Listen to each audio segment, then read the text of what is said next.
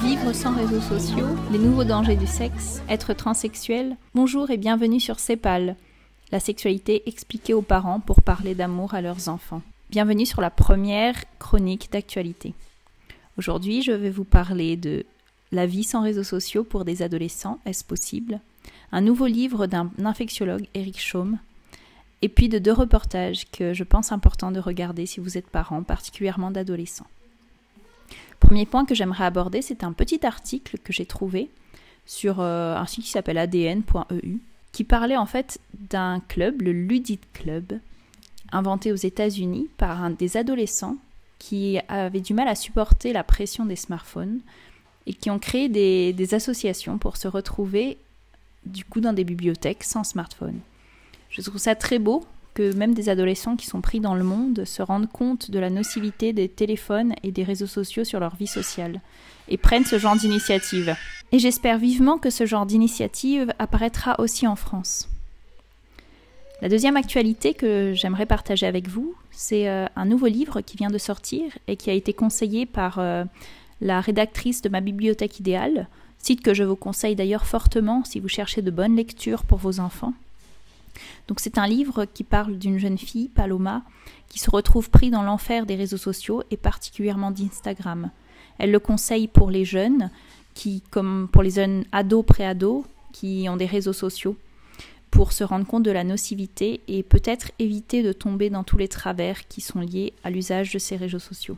Troisième nouvelle, il y a un infectiologue, Eric Chaume, qui a beaucoup parlé pendant le Covid et qui parle aussi beaucoup de la variole du singe, qui vient de sortir un nouveau livre qu'il a nommé Sexe, les nouveaux dangers. Il est passé sur euh, CNews et euh, où il a un peu mis les journalistes mal à l'aise. Donc il explique que, la variole du singe est une MST, donc une maladie sexuellement transmissible, qui se trouve principalement chez les homosexuels, donc les hommes qui ont des relations sexuelles avec des hommes, et des partenaires multiples. Et donc, il met les journalistes mal à l'aise parce qu'en fait, il prône l'usage de règles pour le safe sex, donc des règles sur la sexualité. Et cela embête un peu les journalistes qu'on puisse réguler la sexualité. Et naturellement, quelle est la règle à respecter? Diminuer son nombre de partenaires sexuels. On se rend compte qu'avec les maladies sexuellement transmissibles, en fait, on revient à une certaine morale, en fait, morale que l'Église prône depuis toujours, à savoir la fidélité et un seul partenaire. C'est sûr qu'avec cette règle, normalement, les maladies sexuellement transmissibles ne devraient pas beaucoup circuler. Donc je n'ai pas lu son livre, mais vu comme il parle, je pense que ça peut être très intéressant et je le commanderai sûrement et vous ferai peut-être une chronique si j'ai le temps.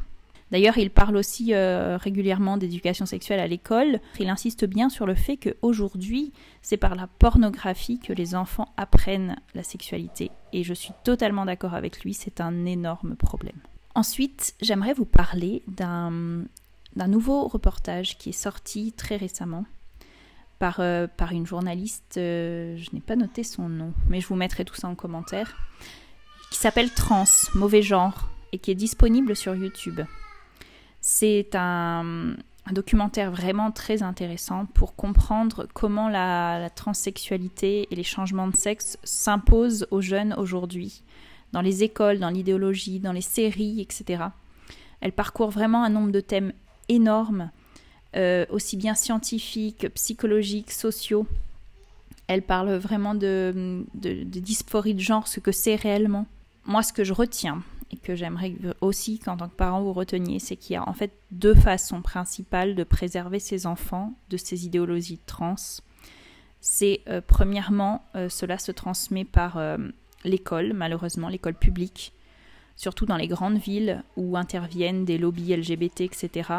Et qui du coup, dès le plus jeune âge, vont dire à vos enfants qu'ils ne sont ni filles ni garçons et qu'ils peuvent changer de sexe s'ils le souhaitent. Et le deuxième point, c'est énormément lié aux écrans en tout genre, donc séries, films, mais surtout réseaux sociaux.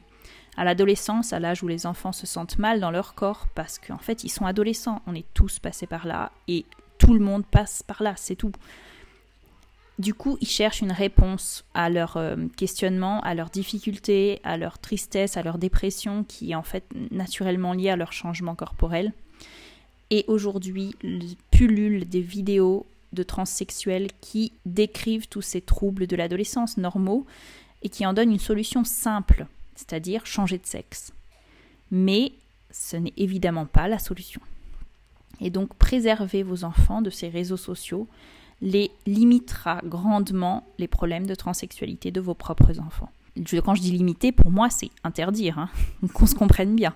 Je ne vais pas vous faire un résumé détaillé de, ce reportage, mais je vous invite vivement à aller le voir pour bien comprendre le milieu dans lequel évoluent vos, enfants, surtout si vous êtes parent d'adolescents. Enfin, dernier reportage qui est un peu plus vieux, qui date de l'année dernière, mais que je vous invite vivement à regarder. Il s'agit du reportage d'Arte qui s'appelle Préliminaire, qui met en avant les questionnements des jeunes autour de la sexualité et qui montre quelles sont leurs, euh, leurs pratiques actuelles. Comment se forment les petits couples, qu'est-ce qu'ils font ensemble, et quelles questions se posent, comment ont-ils découvert la sexualité, etc. Et euh, en tant que parent, je pense qu'il est important de voir que ce que vivent les jeunes aujourd'hui n'ont rien à voir avec ce que vous, parents, vous avez vécu en étant adolescent.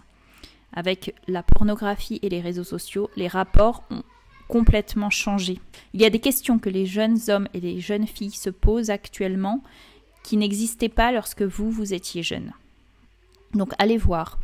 Et puis ce qui est rigolo à la fin, donc il y a une sociologue qui intervient et là, en fait, moi, ça m'a beaucoup marqué parce que je me suis rendu compte à quel point ces jeunes qui se posaient des questions euh, profondes, vraiment, sur ce que c'est l'amour, en fait, ils se retrouvent face à des adultes qui, en fait, ne leur donnent aucune réponse, qui leur dit c'est normal de faire de la pornographie, alors même que les jeunes sentent qu'il y a quelque chose qui ne va pas, qui leur dit c'est normal de, de se tester, de, et en fait, les jeunes ont envie qu'on leur mette des limites. Ils, leur, ils le disent dans, le, dans les questions qu'on leur pose précédemment.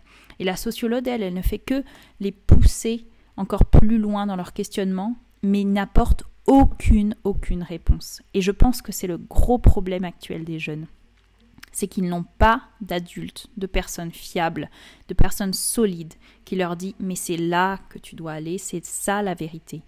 Évidemment qu'ils vont se chercher, évidemment qu'ils vont pousser les limites, mais le problème c'est qu'aujourd'hui ils n'ont plus de limites, ils font ce qu'ils veulent, ce qui fait qu'ils sont perdus et en fait ils ne deviennent pas adultes. Regardez le nombre d'adolescents qu'il y a autour de vous et vous comprendrez ce que je dis. J'espère que tous ces sujets vous ont intéressé. N'hésitez pas à me donner votre avis en commentaire sur euh, les différents sujets que j'ai abordés.